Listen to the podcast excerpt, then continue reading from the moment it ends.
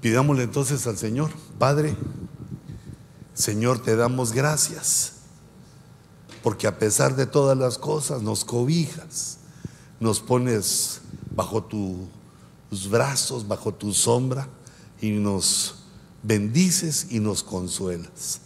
Señor, ábrenos las puertas, como lo has hecho siempre con nosotros para que inquietud y confianza alcancemos terminar la obra que nos hemos propuesto. Dale fuerza a nuestros brazos, danos sabiduría e inteligencia para que tu obra, Señor, quede hermosa, bella, como es tu santidad y tu presencia. Yo bendigo, Señor, esta palabra que nos das. Bendigo, Señor, tu obra en nosotros. Que tu Espíritu Santo nos dirija para entender, para captar y para obedecer tu palabra, a fin de que te agrademos y obtengamos todas las cosas que nuestro corazón anhela. En el nombre de Jesús recibimos tu mensaje y recibimos tu palabra. Amén, Señor. Y amén. Hermanos, nosotros encontramos en la escritura eh, tiempos, el tiempo, el tiempo pasado, el tiempo presente y el tiempo futuro. Pero cuando Dios lo ve en general, nos habla del tiempo pasado antes que nosotros viniéramos a la tierra. Hay una historia antes de nosotros. Nosotros somos nuevos en la creación, eh, digamos, de acuerdo a lo que leemos en la escritura, se pueden calcular, digamos, un poco más de seis mil años o seis mil años, más o menos seis mil años, desde que el hombre eh, digamos, desde que Adán salió del huerto y empezó a contar nuestro tiempo sobre la tierra. Pero, digamos, hay una historia antes de esto. Pasaron cosas antes de que nosotros viniéramos al mundo y, digamos, la profundidad de la escritura, digamos, la revelación de los secretos o muchos secretos que habían antes de que nosotros existiéramos. Como personas que existiéramos en el cuerpo y en el alma, sino que hubo una preexistencia espiritual en la cual tuvimos un contacto con Dios que hemos olvidado, una comunicación con Dios, porque la Biblia nos señala que nosotros somos hijos de Dios, que el espíritu del hombre nos, nos hace hijos de Dios porque Él es el Padre de los espíritus. Y esto de lo espiritual, esto del espíritu humano, sucedió antes, antes de que nosotros viniéramos a la tierra, antes de que los humanos vinieran a la tierra, viniéramos. Hubo otras creaciones, hubo otras personas, hubo otros seres en la tierra eh, de los cuales se hallan vestigios y, digamos la ciencia se confunde pensando que fuimos nosotros pero son cosas que, digamos, ellos se quedan asombrados, como por ejemplo eh, las pirámides de Egipto, que cuando las fechan, tienen 10 mil años de, tiempo de, haber sido hechas. Y nosotros solo tenemos 6 mil años sobre la tierra. Esos no fueron los egipcios, por lo menos los egipcios que nosotros conocemos, los egipcios donde están los faraones y Cleopatra, que fue la faraona más notaria, notoria, más notable por su inteligencia, su entendimiento. Pero quiere decir que han pasado muchas cosas. Hermanos, si apenas eh, no, no sabemos si es cierto lo que sucedió hace 200 años o 100 años, porque no estábamos aquí. Pero digamos, este punto entonces, el pasado, eh, lo toma Dios como antes de que el hombre estuviera en la tierra. El presente es la estancia del hombre eh, sobre la tierra. Y el futuro eh, que menciona la escritura es aquel tiempo eterno que viene después de la vida en la tierra. Pues, una de las cosas más difíciles de entender, digamos sin escritura, es qué va a pasar después de, de esta vida. Y entonces ahí se juntan ya pensamientos de personas. Por ejemplo, los, eh, eh, digamos, los que no creen en Dios, los ateos, eh, digamos, aunque no lo dicen así, pero ellos tienen una fe. Ellos creen, el creer es fe, Los ateos creen que todo se formó de la nada. No, no saben que hay o no quieren aceptar que hubo algo que hizo todo. Entonces, como por ejemplo, eh, eh, digamos, el, el, razonamiento de la presencia de Dios está, digamos, en un libro, eh, en un libro que tú tengas en tu casa. ¿Se hizo ese libro solo? No. Alguien lo escribió, alguien lo fue a la imprenta, requirió que alguien lo hiciera, porque la nada no puede producir algo, sino que debe haber algo que produce lo que vemos. Entonces, si así como un libro, una cosa no puede hacerse de la nada, sino que alguien la hizo, cuanto más si nos expandemos a pensar y las cosas que vemos, eh, el sol, la luna, las estrellas en la tierra, no pudo salir como el libro de la nada. La nada eh, no crea nada, la nada es igual a nada sino que el error de razonamiento es de pensar que las cosas surgieron espontáneamente. Y eso la vida nos demuestra que no. Entonces nosotros creemos que hay un Dios. Y si hay un Dios, este nos supera en pensamiento al infinito y nos supera en conocimiento y nosotros ignoramos qué cosas han sucedido. Pero Dios puso en nosotros una cosa que se llama curiosidad curiosidad espiritual y todos queremos saber de dónde venimos, no solo los científicos. Entonces eh, la Biblia en el capítulo 8 de Romanos eh, nos muestra esta situación que quisiera compartirte hoy, que ya la estamos eh, compartiendo. Dice Romanos 8 en el capítulo 29, ahorita te estoy hablando del pasado, Empieza hablando del pasado antes de que el hombre fuera creado. Dice, porque a los que de antemano conoció, fíjate lo que pasó primero, nos conoció Dios. De antemano quiere decir antes de estar en la tierra, pero dice, también los predestinó. Esos dos eventos sucedieron antes de que naciéramos. Allá Dios nos conoció y nos predestinó. La predestinación quiere decir que Dios puso un destino que íbamos a nacer en un tiempo, eh, en una parte del planeta, en una eh, ciudad o en una etnia. Todo eso Dios lo predestinó. Y, y, no solo eso, sino cómo iba a ir los eventos en nuestra vida, cómo iban a venir las oportunidades para que llegáramos a Cristo y, cómo iba a, suceder el propósito que Dios tenía. Pero ahorita solo, el que de antemano nos conoció es Dios. Y allí nos predestinó.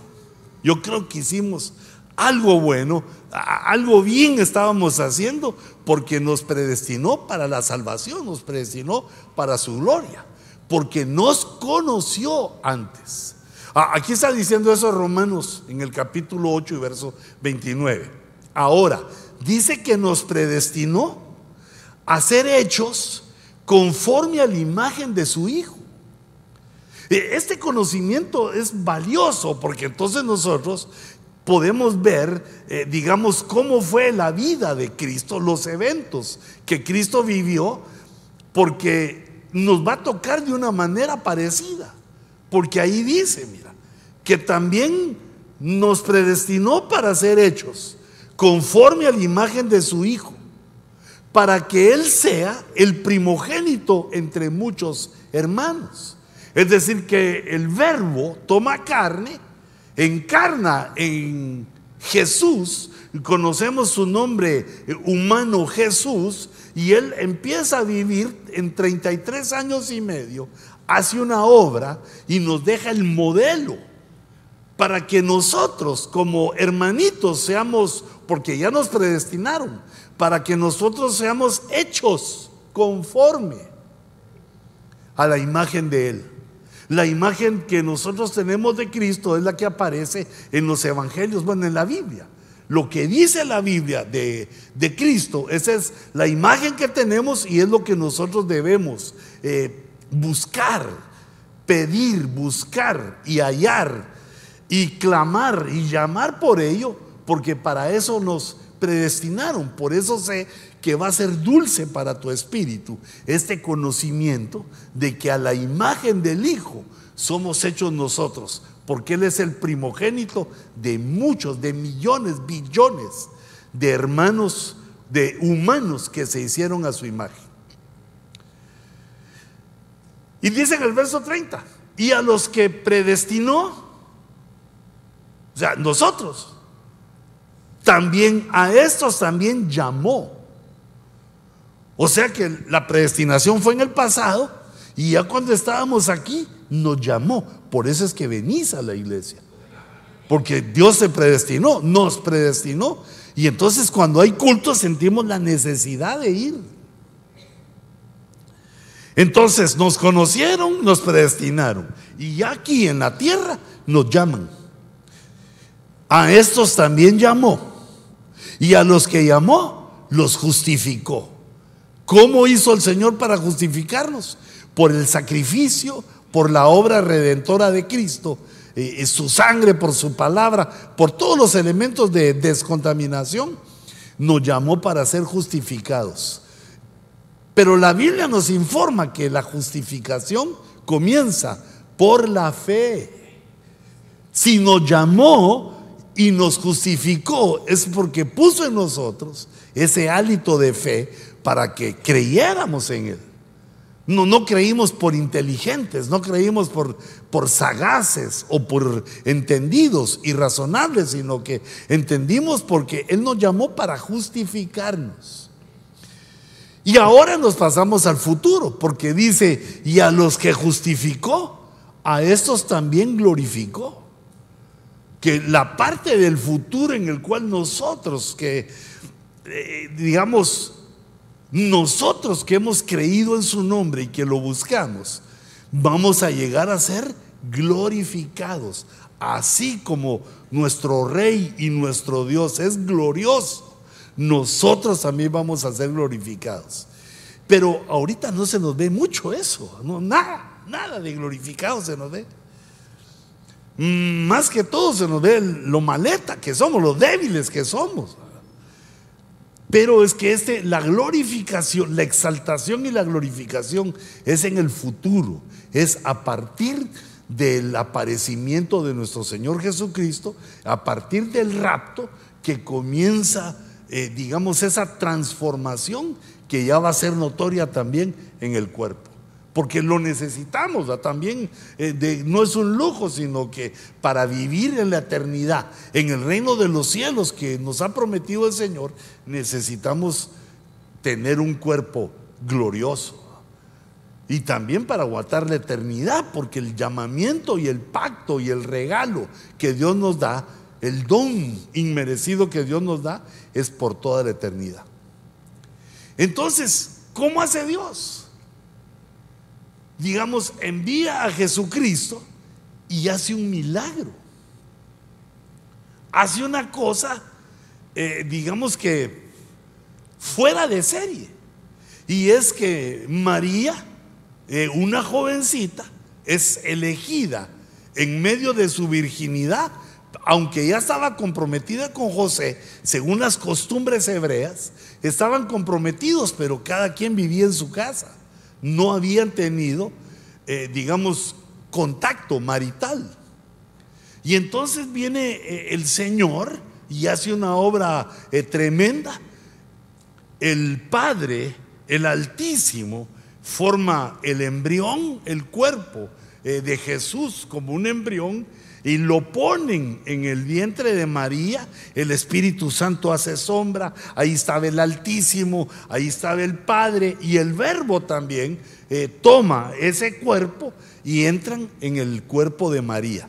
María no quedó eh, encinta eh, por un contacto con José, como le hemos explicado y lo debemos de saber bien, que el verbo tomó carne en ese embrión que Dios puso en el vientre de María y José no tenía nada que ver. Por eso es que cuando nos cuenta el Evangelio se nota que, que José está ofendido de que su, su futura esposa esté embarazada y que él quiere dejarla. Él quiere abandonarla, se siente traicionado por María.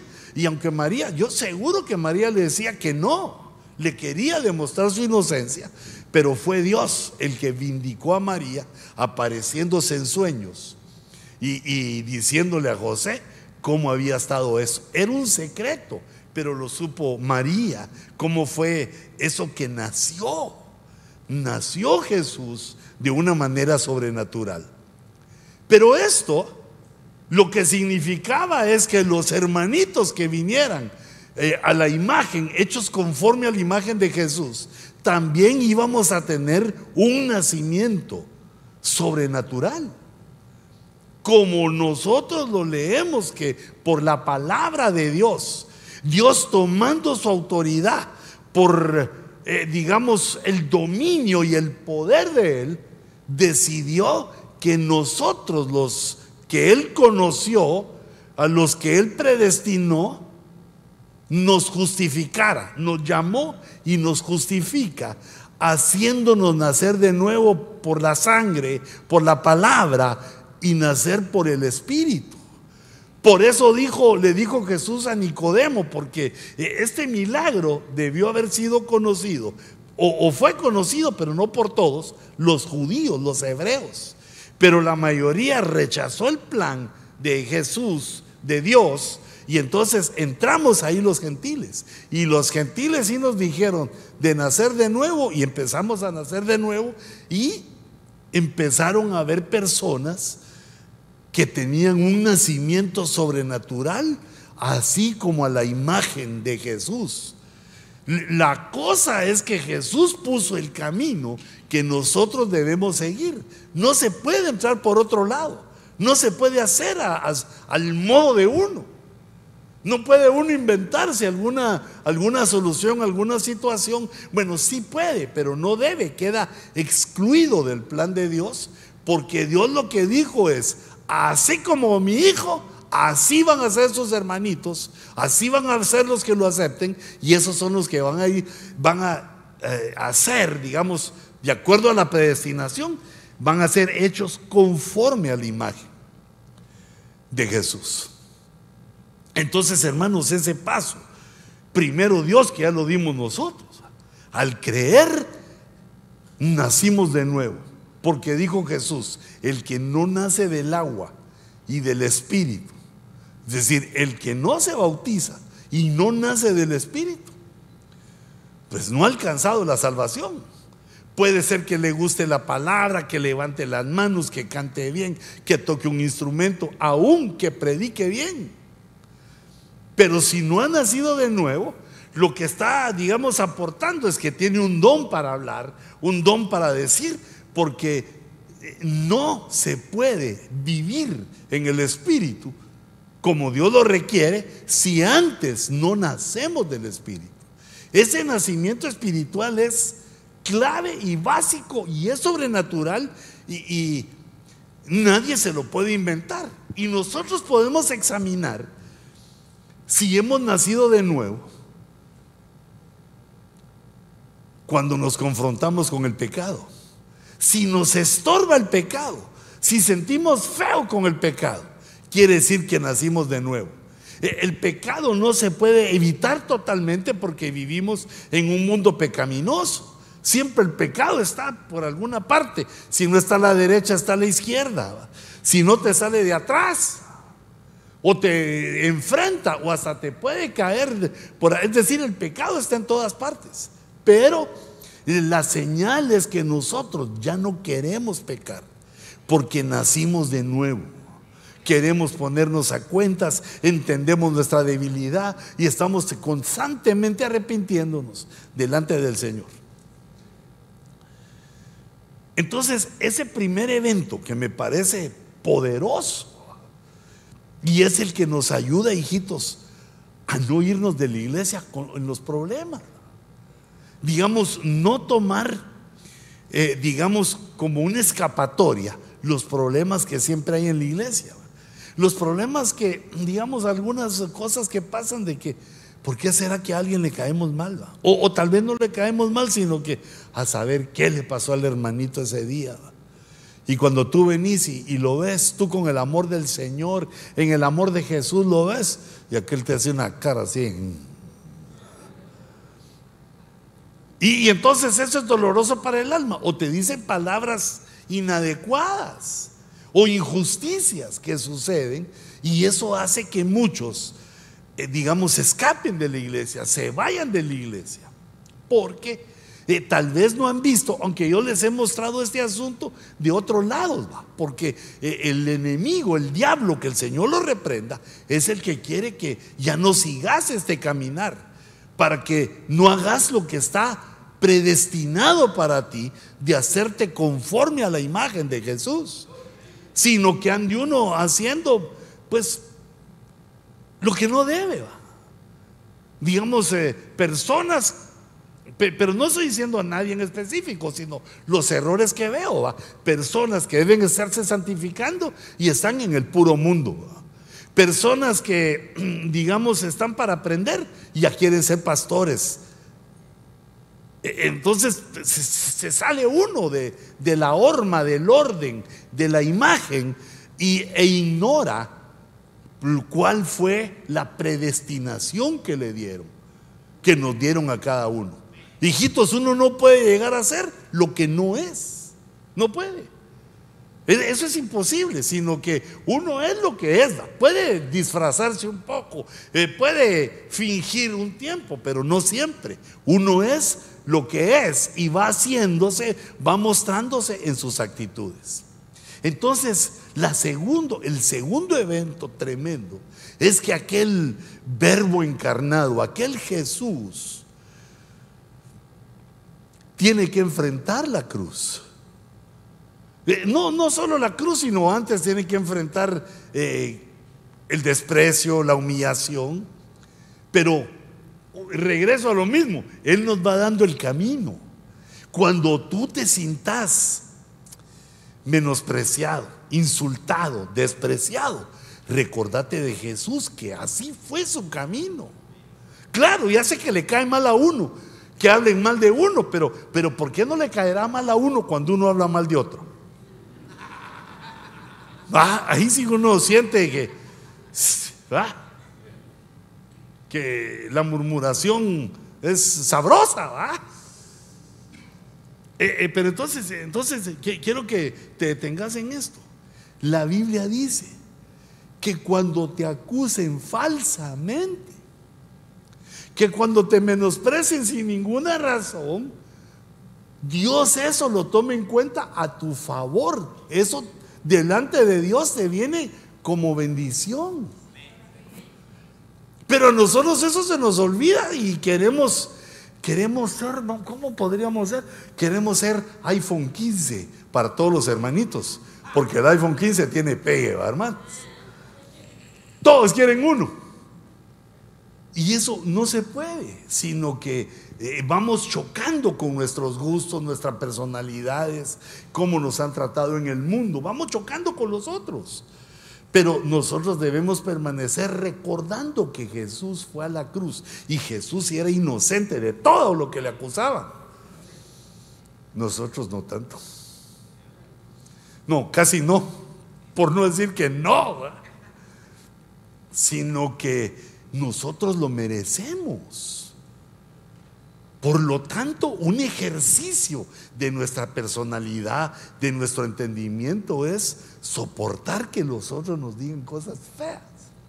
Menos los esposos, ¿vale? El esposo sí tiene que decir cosas bonitas a su esposa, pero que los otros nos critiquen.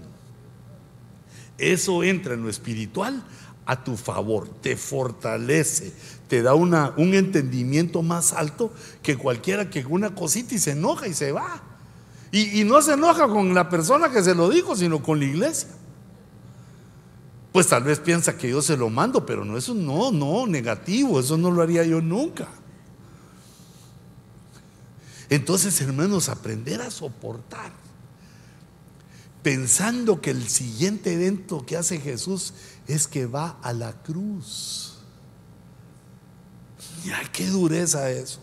A morir. Pero a nosotros no nos toca esa muerte porque Él, Él ya la hizo por nosotros. Ay, hermano, yo soy chillón. Yo creo que yo no aguantaría, hermano. Solo viendo que está así mi manita. Mi manita de financiero que solo sabe firmar cheques. Y un gran clavote que me quieren poner ahí. No, creo que apostate, pero yo sí creo que haría el clavo de que lloro ahí. No, por favor. Llamen a la Pili. O sea, llamen a mi mamá. Es que uno, ya ante la muerte todos nos afligimos. Eh, eh, pero fíjate, Jesús hizo eso y nos quitó eso. Nos quitó ese pesar y ese sufrimiento. Él lo pagó. Pero luego dijo, dijo Jesús, si alguno quiere seguirme, fíjate, eh, seguirlo a Él en la regeneración, seguirlo a Él eh, en sus pasos para completar nuestra predestinación, seguirlo a Él para ser como Él. Pero si alguno quiere seguirme, dijo el Señor, tome su cruz. No la de Él, porque la de Él ninguno de nosotros podría cargarla. Nuestra propia cruz. Y ahí ya empieza, eh, digamos, los que son como yo, llorones. Eh, el llorón empieza a decir, mi cruz es mi esposa. Mi cruz es mi suegra. No, hombre, esas cruces son fáciles sino que ahí lo que dice que la cruz es negarse a sí mismo. No, no otro, no, no que otro te disponga, sino negarte a ti mismo. ¿Qué es lo que uno se tiene que negar? Los placeres que son pecaminosos. Las cosas que sabemos que ofenden a Dios. Porque eh, lo, que, lo que pide ese pecado es nuestra alma. Y entonces nosotros debemos sobreponernos y decir, aquí está mi cruz. No, me niego a eso, no lo voy a hacer. Aunque es sabroso, es sabroso. Porque cuando eh, el alma tiene un deseo, un placer, y se lo complacemos, qué bonito se siente. ¿ah? Ah, satisfacción. Pero al ratito la satisfacción viene la conciencia de decirnos, pecaste. Estás mal con el Señor. Te manchaste. Estás impuro. nos empieza a hablar la conciencia que para eso lo dejó el Señor. Tomar la cruz de Cristo y seguirlo es una situación, es una situación, digamos, que debemos de enfrentar como cristianos. No, digamos, no solo la humillación, no solo que hablen mal de nosotros, no solo que nos hagan eh, malas caras, sino que negarnos a nosotros mismos. Porque la Biblia dice que nosotros estamos crucificados, pero no como Jesús, sino que tenemos una cruz a la cual estamos pegados. Pero esa cruz es nuestros deseos carnales y pecaminosos. Además, la cruz nos da una enseñanza que es parte de negarse a sí mismo. Nos da una enseñanza porque, eh, digamos, cuando uno está crucificado, estamos crucificados para el mundo, dice la Biblia, para el pecado, hemos muerto al pecado. Entonces estamos en la cruz, pero la cruz nos habla de un equilibrio que debemos mantener para negarnos a nosotros mismos. Porque el que no carga su cruz no puede seguir a Cristo ni puede ser su discípulo. Esas dos, esos dos versos aparecen en la escritura. Que el negarnos a nosotros mismos nos da acceso al discipulado, a ser discípulos. Y el discipulado nos da acceso a tener las promesas de Dios.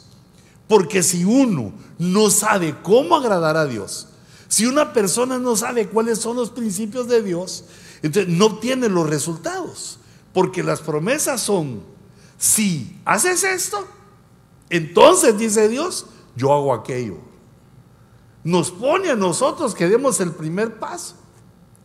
Pero si ignoramos cuál es ese primer paso, no alcanzamos aquello eh, que deseamos. Entonces, para ser discípulo hay que saber llevar la cruz. Y la cruz duele. Pero eh, eh, este esto que te quería enseñar es que nos da un equilibrio. Porque, digamos, la cruz tiene un palo vertical. Pero uno está en medio. Eh, eso quiere decir que los que estamos en la cruz debemos entender que tenemos autoridades arriba y que también tenemos gente que está bajo nosotros, que no somos la última Coca-Cola del desierto, sino que hay gente que es que tiene más autoridad que nosotros y gente que tiene menos. Y nosotros debemos de estar en, en medio, saber respetar a los que tienen autoridad. Digamos, por ejemplo, digamos, hijita, perdona a tu papá. ¿verdad? No, que sea, es que mi papá es un viejo loco. Está bien, tal vez se le quita algún día, pero es tu papá.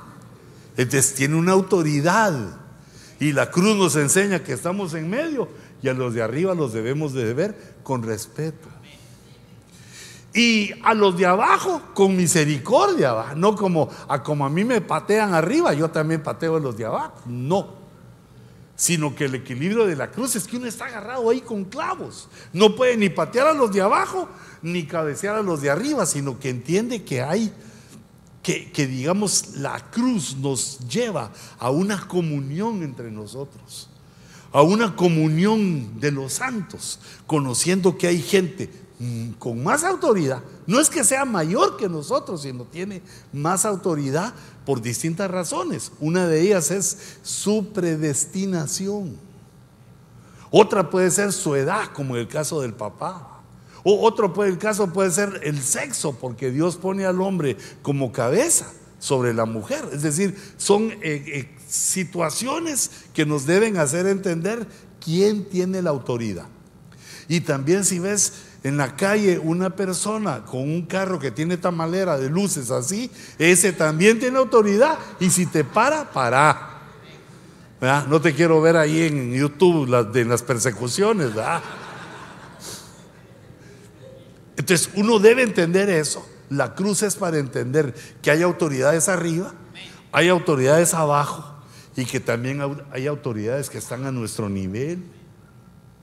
Y entonces le damos a los de arriba eh, el respeto, a los de abajo los tratamos con misericordia y, y a, los, a nuestros hermanos los tratamos como iguales, aprendiendo digamos esto, porque gracias a Dios no, no, se da entre nosotros, creo que lo he enseñado varias veces y si se me ha pasado, el Espíritu Santo. Pero digamos, yo he conocido hermanitos que, digamos, se llaman Julián, ¿ah? Y uno les dice, hermano Julián, y se regresan. Hermano, por favor, dígame, anciano Julián.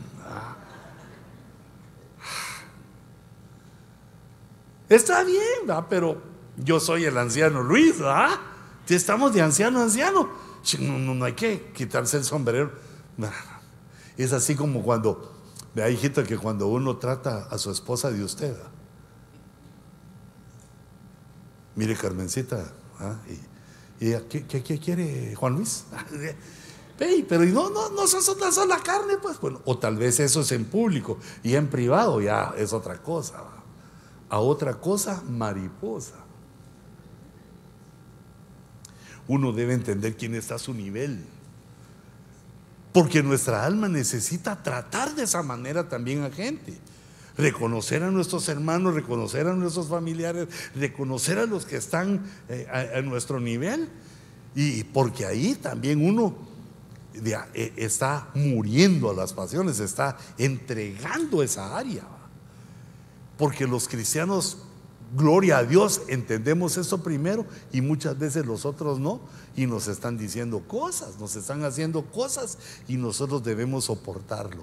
Cuando un hermano nos fastidia, nosotros lo perdonamos. Cuando un hermano nos insulta, nosotros lo bendecimos. Cuando un hermano nos da un coscorrón, nos quitamos de ahí para que no nos den otro. E, es decir, respondiendo como cristianos es lo que dijo el Señor. Niéguese a sí mismo. Ah, porque a uno le dan ganas de, de, vengarse, de hacer algo por lo que le hicieron. Pero que si el Señor nos predestinó, nos predestinó para que aprendiéramos esto de Jesús, que cuando Él le hacían daño, Él bendecía. Él no contestaba con insultos ni con amenazas, aunque podía. Y le dijo a Poncio Pilato, ese mi tataratatatío, le dijo, eh, le dijo, ¿crees que yo si le pido a mi padre no me enviaría un ejército? Eh, es decir, si él eh, si hubiera enojado, si él hubiera querido responder, destruye Roma. Pero la grandeza que Él nos enseña, la, grandeza del Evangelio es que nosotros aprendemos a negarnos a nosotros mismos. Negarse es decir no. Y a nosotros mismos es nuestra alma. Nuestra alma pide cosas y nosotros le decimos no. Digamos, digamos, en un ejemplo, tu esposa te falta el respeto. ¿Y de qué te dan ganas? No, no, no me digas, no me digas. Eso debería ser. De bendecirla o pasarle por alto. Pero no te digo, mírame a mí como lo hago, no, porque me traen a la Cuti a ver qué dice. Pero ese debe ser nuestra, ese debe ser nuestra línea de conducción. En negarse a sí mismo quiere decir que te van a provocar. Y tú le vas a decir a tu alma cuando quiera vengarse, cuando quiera hacer eh, algo, digamos, e, e, esa esposa que le faltó el respeto a su marido, él lo que va a decir es, este, este, la semana entrante no le doy quincena, está condenada a vivir conmigo, condenada a vivir conmigo. Usted la quiere castigar. Otro dirá, dame las llaves del carro. Como que fuera tu hija. No. No, a los hijos se les quita el carro. A la mujer se les compra nuevo. Sí fluyeron los amenes femeninos ahí, va. Sí, porque si le compras viejito y se queda tirada por ahí, Imagínate, ella tira ahí en el Freeway 5 viendo quién la ayuda. Y con su belleza van a parar los carros como que fuera festival. Pero entonces fíjate este punto, dominándonos. Eh, eh, mirás que le caes mal, que, que hay un hermanito que yo le caía mal. Vaya que no era solo yo. Porque cuando hablé con mi hermano Germán, le, dije, hermanito, fíjate que yo al hermano a qué le caigo mal, yo no, ¿qué le he hecho yo? Y me dijo, no, entonces los Ponce le caemos mal porque igual a mí me hace mal la cara. Yo llegaba así a saludarlo, ya, ya iba así, y aquel se daba la vuelta así, me, dejaba plantado. Y yo miraba que era con una intención. Decía, pero, va. Y entonces me ministré. Llegué con el hermano Sergio, llorando. Aquel me menosprecia, pastor, le dije. Y le conté. No, no, ahí no estaba llorando tanto, pero me quejé. Y le digo, hermano, yo quiero invitar a aquel hermano a almorzar. Y me deja ahí el tamal que le llevo. Le doy la mano, me da la espalda. Le digo, no, le hablo y sí, sí, que no sé qué. Y me, deja ahí tirado. Se me quedó viendo el hermano Sergio. Le digo, ¿qué? ¿Qué se hace en ese caso? Yo esperaba que me dijera, ¿sabes qué? Eh, decirle que ya no venga a la iglesia, que se vaya. O yo pensé que me iba a decir, le voy a dar órdenes para que te trate como que fueras un capullo de alelí o un pétalo de rosa. Sino que lo que me dijo es, eh, mira, ¿sabes qué? Hablale. Si no te da la mano, seguilo, seguilo atrás de él. ¿Sí? Fíjate. Y entonces lo platiqué con mi hermano. Pues sí que, mira el consejo que me dio eh, el apóstol. Hagámoslo, hagámoslo. Y mira que así me lo gané, fíjate. ¿Qué, qué, Luis? No, solo quería saludarte, hermano, porque eso es una bendición. Pero hasta yo me sentía así como que ese no soy yo. Y entonces con el tiempo le conté al hermano Sergio, le dije, hermano, se arregló, gracias por el consejo y todo. Y me dijo, es que te negaste a ti mismo. Te negaste a vos mismo, a Huicho Ponce, el famoso, el grande. Lo hiciste así, así en el suelo. Y fuiste con él humillado. Sí, apóstol, qué grande cosa logré. No, no, me dijo, grande va a ser cuando lo hagas con la hermana Cuti. Todavía más, dije yo. Pero ahora yo te lo propongo, que es una forma de vivir, es una forma de expresar la doctrina, de no querer hacer el daño que nos hicieron, sino en ese perdón, ahí haces evangelismo, porque eh, el que espera una venganza de ti y no la recibe, dice, ¿y este? ¿De qué planeta es? ¿No será de esos extraterrestres que se están manifestando? ¿No será el platillo volador que ayer andaba dando vueltas así por todos los cielos de California? ¿No lo viste? Yo sí lo vi. Me dio melo. Pero digo yo, tal vez son las naves de la NASA o algo, que ni sabemos que existen esos aviones. Bueno, pero la cruz de Cristo es para que aprendamos a vivir, a convivir entre nosotros. Al serio respetalo. Al bromista, no la agarres personal, deja que te bromee. Si te dice que está gordito, tal vez tiene razón, lo que hay que hacer es bajarle un cacho a los hamburgueses. O sea que tomarlo de, la forma correcta. Digamos, esto lo hacen los... Eh, aquellos que saben pelear, que se llama, bueno, tienen una forma de pelear en la cual la enseñanza es que cuando le tiran un golpe, utilizan la fuerza del golpe, se quitan. No, no se ponen ellos para, para el guamazo, como en el box. En el box ahí están y se están dando. Pero esta forma de pelear es que se quitan los señores, no dejan golpear y utilizan la fuerza del golpe para aventarlos. Salen hasta allá. No los tocaron y dan un guamazo. O sea, su, táctica es no recibir el golpe y usar la fuerza del adversario.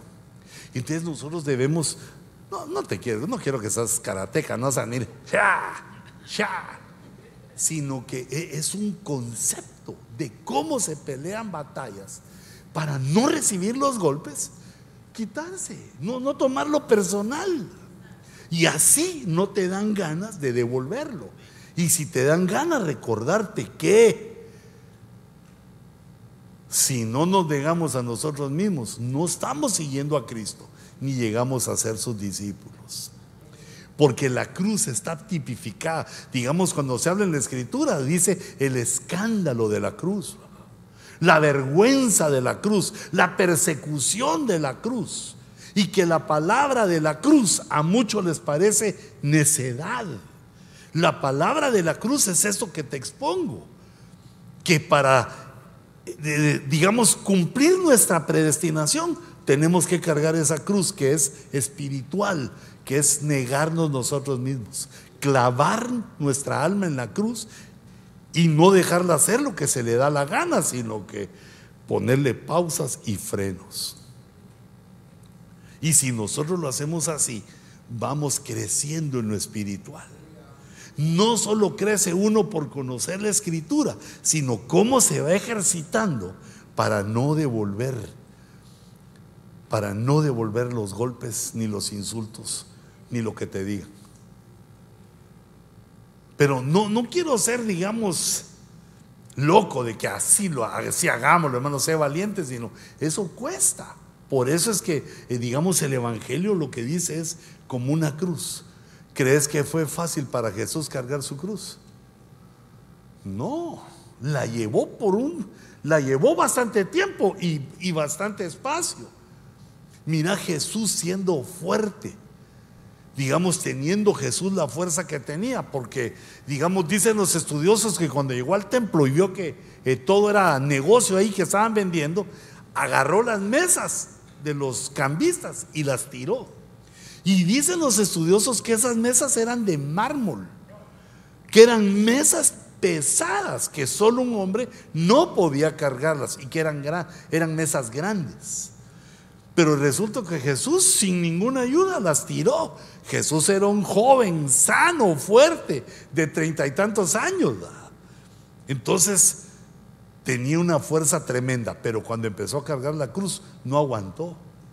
Por eso fue que eh, llamaron a otros que la cargaran, que lo ayudaran, porque ya no llegaba.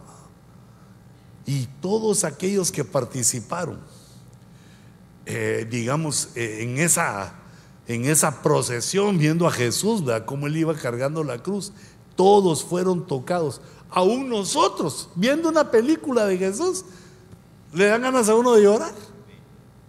¿Cómo es posible que hayan hecho eso con un hombre y ahora con el Hijo de Dios?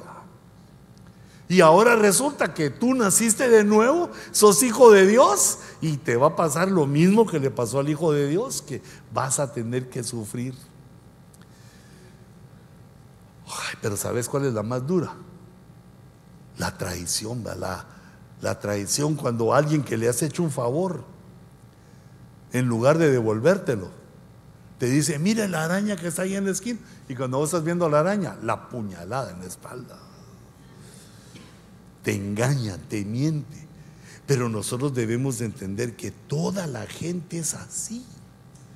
Toda la humanidad es envidiosa, tiene avaricia, vengativa. Eso es como es toda la gente. Los que vamos saliendo de eso es porque estamos siendo hechos a la imagen de Jesús, porque esa fue nuestra predestinación que nos pareciéramos a Jesús. Y luego el Señor muere y resucita ya la cruz. Eh, lo matan y resucita. Y entonces pasa el tiempo y vienen los que creyeron en Jesús, reciben al Espíritu Santo. Así como Jesús fue ungido en el Jordán Digamos Jesús se bautizó en agua, fue ungido en el Jordán. Todos los eventos que él vivió era para darnos el ejemplo. Porque Juan el Bautista le dice, no Jesús, tú bautízame a mí. Y entonces Jesús le dice, no, cumplamos toda justicia. Es tiempo de cumplir la justicia. Yo voy a hacer todo porque atrás de mí vienen miles de millones de creyentes que van a seguir mi ruta y que todos sepan que así como yo me bauticé, ellos también se van a bautizar. Así como el Espíritu Santo me ungió, también a ellos el Espíritu Santo los va a ungir. Y dice más, dice que Dios derrama de su Espíritu sobre los que le obedecen. Quiere decir que uno obedeciendo a Dios va entrando a ese nivel en el cual el Espíritu Santo te va a rociar con su aceite, a derramar su aceite sobre ti y entonces vas a ver otra diferencia, otra visión bajo la unción del Espíritu Santo.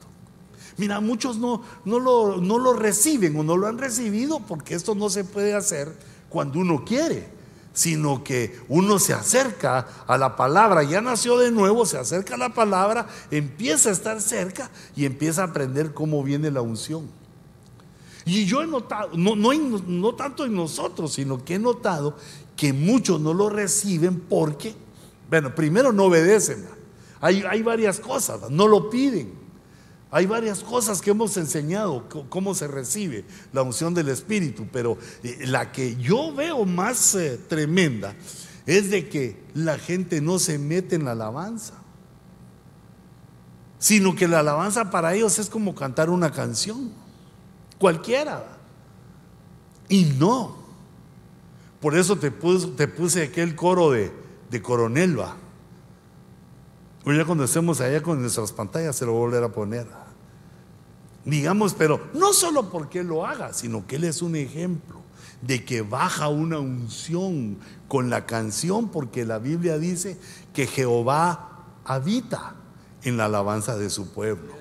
Entonces, cuando uno se mete en la alabanza, eh, hace esa conexión y empieza a fluir el Espíritu Santo. El que da el Espíritu Santo es el Padre y el Hijo. Son los que nos lo dan, nos ministran eso para que se desarrolle en nosotros o para que se muestre en nosotros el poder. Y si no para mientras, pero no, no poder que vas a, ir haciendo cosas, aunque también estás predestinado, ¿para qué? Sino que ese poder es para soportar, para, para vivir en santidad, para lograr aquellas cosas que no has logrado. Ya, mira, la unción sirve hasta para enamorar uno a su esposa, para mejorar en el trabajo, para todo. La unción no solo es en la iglesia, no es solo para hablar en lenguas, no es solo para profetizar sino que la unción es parte de nuestra vida, la tenemos. Ahí sí, así es como dice la canción, e, esa que cantábamos antes, que dice, la tengo. Ahí está hablando de la unción. Yo a veces lo tomo como la tengo a mi esposa, dice uno. Y cuando mira que la esposa está enamorada, uno canta, la tengo. Pero la canción se refiere a que tenemos la unción. Y esa unción nos hace poderosos para orar por otros, para resistir los problemas en la vida, para ser amable y dulce eh, con, el cónyuge o con todos, siendo amables. Quiere decir, eh, amables que uno se deja amar, que uno vive o es de tal manera que hace que los otros sientan amor por uno. Pero a veces, digamos, como cristianos, todos amargados y bravos. Pero, pero mira, no, no te desanimes. Lo que te falta, lo que nos falta es la unción. La unción se conecta en la alabanza y en la adoración. Porque nuestro Dios es un Dios que quiere ser adorado. Sin enseñarse, porque dice que la adoración debe ser en espíritu. O sea que no se mira nada, es espíritu y en verdad, con la palabra, de acuerdo a lo que dice la palabra de, la música, de, la alabanza y de la adoración. Cuando Dios ve esos elementos cumplidos, nos bendice, hijitos. Y, quizá también tú ya eh, tienes eh, unción, tienes la palabra, eh, das, digamos, profetizas, hablas en lenguas. Pero eso no es lo único, hay otro montón de cosas por lograr. Son 18 dones. Necesitamos que fluya entre nosotros el don de sanidad. Y otro, otros dones que los tenemos que ir exponiendo. Pero la, base es el camino de Jesús. ¿Qué, ¿Qué pasó después de que Jesús murió y resucitó? Vino el día de Pentecostés y la iglesia ungida. De ahí salió Pedro a predicar, se convirtieron cinco mil. Y al día siguiente volvió a predicar y se convirtieron ocho mil. Es decir, que empezó un crecimiento porque Pedro estaba ahí en modo evangelista. Era apóstol bajo la unción eh, de evangelismo y se convirtieron hasta ciudades enteras, hasta, hasta los brujos de las ciudades se convirtieron.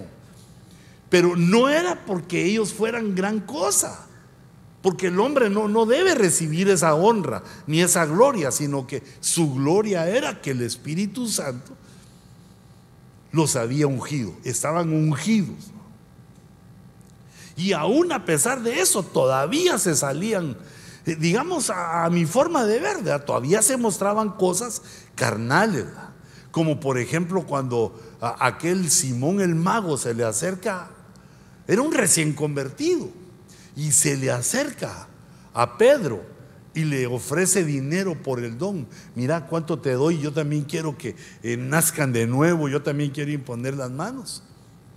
Y yo, pues digamos, yo, yo me imagino que uno de bravo anda, pero yo, yo le hubiera dicho, no hermanito, no. el dinero a la ofrenda si quieres dar, eso solo levanta tu... Yo le hubiera querido dar alguna explicación, va. Pero Pedro casi de una vez lo mandó al infierno. ¿Te, das cuenta? Hay abundancia de bendición, pero a veces uno no tiene ese, ese carácter, el carácter ministerial.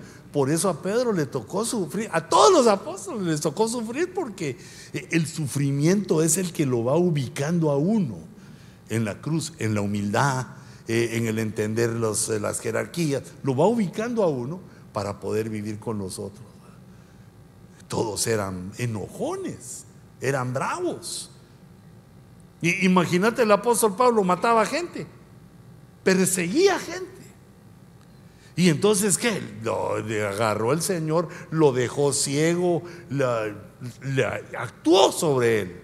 Y después lo sanó para que viera el poder y, después lo, mantuvo odioso. Pablo era odioso. Y yo me imagino que cuando alguien decía, hermanos, es que la luz de Jesús, no hables porque eso salió en una canción de tal cosa, eso no lo digas porque eso, eso es del mundo, aquí solo la vi. Me lo imagino que era así de machetero. Y entonces quiso el Señor, se lo llevó, estuvo dos años viviendo solo en el desierto tenía comunión con Dios, el Señor le estaba enseñando, pero hermano, solo. No es una vida, es una vida dura en la cual Dios le enseña cosas a uno. Digamos, la primera lección que se aprende cuando uno vive solo es que es bonito tener compañía. Que es necesario tener compañía. Pero cuando uno está acompañado, dice lo contrario, yo puedo solo, dice, todos váyanse. Déjenme que yo puedo solito. Porque pero cuando uno ya está solito, empieza a llorar, regresen, va, regresen. Si no, no hubiera tanta canción de amor, va, hermano, que eh, le pide al otro que regrese. Entonces, eh, digamos, nacer de nuevo, eh, tomar la cruz y luego esperar la unción. Porque con la unción aprendemos digamos, la otra cosa necesaria para el discípulo, la herramienta necesaria para el discípulo es que pedir, buscar y llamar. Porque el que pide se le da, el que busca encuentra y el que llama le abren la puerta. Eh, entonces nosotros debemos entender, pero eso bajo la unción, porque sin unción uno pide las cosas que le hacen daño.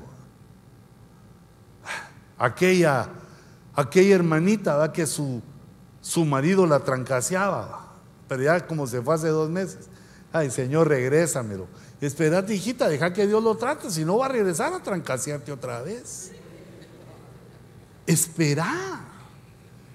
Que regrese el hijo pródigo, yo, yo, lo voy a traer. No, espera que regrese, porque si lo vas a traer, no ha sido tratado y va a seguir siendo pródigo pródigo siempre va a seguir traicionando y no va a estar de acuerdo contigo, pero después de una buena eh, cepilladita de cualquiera que, de cualquier rebelde, pues uno empieza a cambiar, a entender cómo es la vida, no como nosotros queremos, y cómo es la vida cristiana, no como nosotros queremos, sino como Dios quiere. Para eso fuimos predestinados para que viniéramos al culto, para que lo alabáramos, para que lo adoráramos y para que confiáramos en Él cuando le pidiéramos. Pedir y se os dará. Pero dice el apóstol Santiago, vosotros pedís y no recibís porque pedís mal. Pedís para vuestros placeres. Y ya habíamos dicho que la cruz es negarse a sí mismo, pero uno tiene otras peticiones, tené cuidado que lo que pidas no se salga de este margen, porque o no te lo dan, o si te lo dan, te va a hacer daño.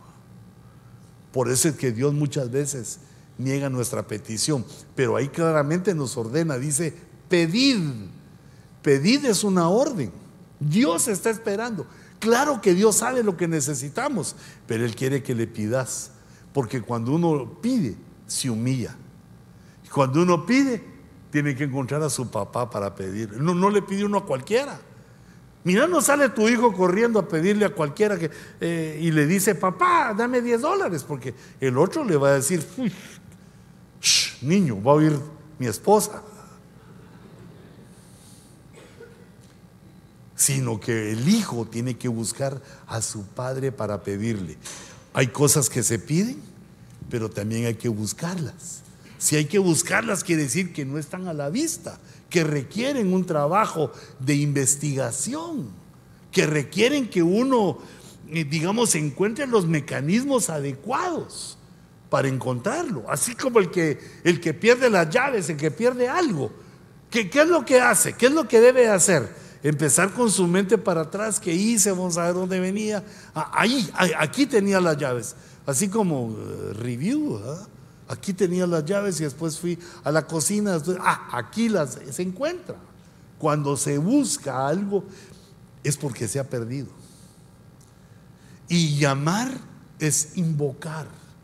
También nosotros en nuestra, en nuestra oración debemos invocar, porque este llamar, gritar, hablar, hacerse notar a Dios, lo que quiere decir es que queremos una comunicación con Él. Entonces, por lo tanto, hijitos, no nos podemos quedar solo cargando la cruz, ni, ni solamente buscando la unción, sino que tenemos también que pedir, buscar y llamar. Porque vamos en el camino de nuestra predestinación. De la misma manera pensá, en la casa donde naciste, te haya ido bien o mal, ahí fuiste predestinado. Tal vez Dios dijo, ¿quién, quién se atreve, cuando éramos todos espíritus, quién se atreve a comenzar en una casa así pobre? Los que me aman. Yo dijiste, oh, y ya estando aquí te arrepentiste. ¿Por qué pedí eso? Porque tiene que haber una razón para que eh, nos haya pasado lo que nos pasó. Porque está una predestinación. Quiere decir que una mente superior como la de Dios eh, preparó cosas en nuestra vida sobre la tierra. Pero no, no te imagines que es ser millonario o a saber, ¿verdad? Pero no, no a todos les pasa eso. Lo que Dios quiere es que encontremos para qué nos mandó a la tierra. Y eso se hace solamente buscándolo, pidiendo, buscando y amando. Recibiendo la unción, eh, cargando nuestra cruz, negándonos a nosotros mismos. Y sobre todo, naciendo de nuevo. Hagamos una oración al Señor.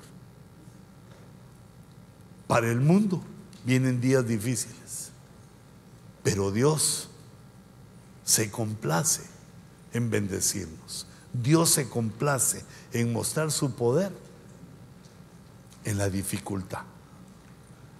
Por eso, Señor, hoy elevamos nuestra petición tenemos muchas peticiones, Señor, por nuestra debilidad, nuestra pobreza, nuestra ignorancia. Pero, Señor, tenemos la petición de la casa que nos has dado para que se apresure, se apresuren los eventos, los papeles, los permisos, todo, aquello que tú tienes bajo tu poder y que se sale del nuestro movilízate, toca corazones. Señor, aprieta las riendas de aquellos que no quieran actuar a favor de tu obra. Te pedimos, Señor. Y por eso buscamos yendo a tu casa arreglarla, a limpiarla, a ponerla bella para que tu presencia esté con nosotros hasta tu venida. Y allá, como aquí, llamarte en la canción. Llamar tu nombre con nuestra alabanza y con nuestra adoración para confesarte nuestro amor, para confesarte nuestra fe en ti, para agradecerte la esperanza que pones en medio de nosotros con que nos fortaleces, por agradecerte por nuestra familia, por nuestro cónyuge. Señor, disipa los enojos conyugales. Señor, que sea olvidado los errores que se cometen y que la dulzura de tu presencia, la dulzura de tu santidad, de la unción de tu espíritu, que la dulzura de tu unción descienda sobre nosotros. Señor, a cada uno Danos el entendimiento para abrir nuestro corazón y recibir la llenura de tu espíritu. Abre, Señor, nuestra mente para que te obedezcamos y obedeciéndote nos llenes de tu unción y de tu espíritu. Yo bendigo tu ser, que fluyan los dones del espíritu. Señor, aún los que son misterio para nosotros, los que no vemos en cada culto. Señor, desarrolla y que surjan en medio de tu casa los dones, los 18 dones. Te pedimos y los buscamos levantando nuestra alma, alabándote y adorándote. Los buscamos, Señor, pidiéndote. Los buscamos llamando para recibir más y más, para no quedarnos como malagradecidos con lo que tenemos, como relajados con lo que tenemos, sino acercándonos para pedirte más. Yo bendigo tus hombros para que puedas llevar la cruz que se te ha asignado. Señor, que tu aceite haga que resbale el peso, que no caiga todo el peso, que tu unción evite todo el peso de la cruz nuestra y que podamos negarnos a nosotros mismos, darle gloria a Dios en esas batallas con las que luchamos continuamente y venciendo para que todo lo que hagamos sea para la gloria de nuestro Dios. Señor, y esta semilla, esta palabra que yo predico a tu pueblo, en tu misericordia, Señor, siémbrala en el corazón de cada uno y que haya fruto, abundante fruto, los frutos del Espíritu que sean notorios en medio de tu pueblo y en medio de la iglesia. Yo los bendigo, Señor, en el nombre de Jesús. Aquellos predestinados que siguen tus huellas, bendigo sus piecitos y dale tu fuerza, Señor, para seguir en pos de ti. Yo bendigo a tu pueblo, Señor, en tu nombre. Yo te ruego, Espíritu Santo, que nos llenes a todos, aún a los que tenemos poca fe, a los rebeldes, a los que tropiezan. En tu misericordia, Señor, llénanos de tu Espíritu y levántanos, levántanos para que prediquemos, profeticemos, evangelicemos, cumplamos el propósito de nuestro llamamiento, que cumplamos nuestra predestinación. Te bendigo en el nombre de Jesús. Señor, llévanos en paz a casa. Abre, Señor, nuestros caminos. Quita todo obstáculo, toda obra diabólica. Deshazla, Señor. Confunde a nuestros adversarios. No permites, no permitas, Señor, que tomen autoridad sobre nosotros. Porque somos tu pueblo, somos tus hijos. Somos los que estamos caminando a la imagen de Jesús, los predestinados para llegar a ser conforme a la imagen del Hijo de Dios. Danos, Señor, un descanso esta noche en casa y el día de mañana, Señor, con alegría, permítenos disfrutar en el trabajo, en las cosas que tenemos que hacer y dale doble unción, dale doble fuerza, Señor, a los que se acerquen a tu casa para terminar esta obra lo más pronto que den nuestras fuerzas, terminar la obra que has puesto en, en nuestras manos de edificar una casa para tu gloria. Y ahora, Señor, los envío en la paz, en tu paz, en la paz del Padre, en la paz de Jehová, el Dios de paz, que ha de poner a nuestros adversarios bajo la planta de nuestros pies. La paz, la paz del Hijo, que no es como el mundo la da. Y el fruto de paz del Espíritu Santo, que brote, Señor, en cada uno de nosotros. En el nombre de Jesús, los bendigo. Amén. Amén y amén. Hermanos, nos llegaron las 10 de la noche. Lo vamos a dejar hasta aquí. Hay que descansar y bueno, estuviste todo el día de arriba para abajo, saber haciendo qué. Vámonos a descansar, dejémoslo hasta aquí y nos vemos en el próximo servicio. Que Dios les bendiga y les guarde. El domingo. Nos vemos el domingo. Que Dios les bendiga y les guarde. Démosle una ofrenda de palmas al Señor.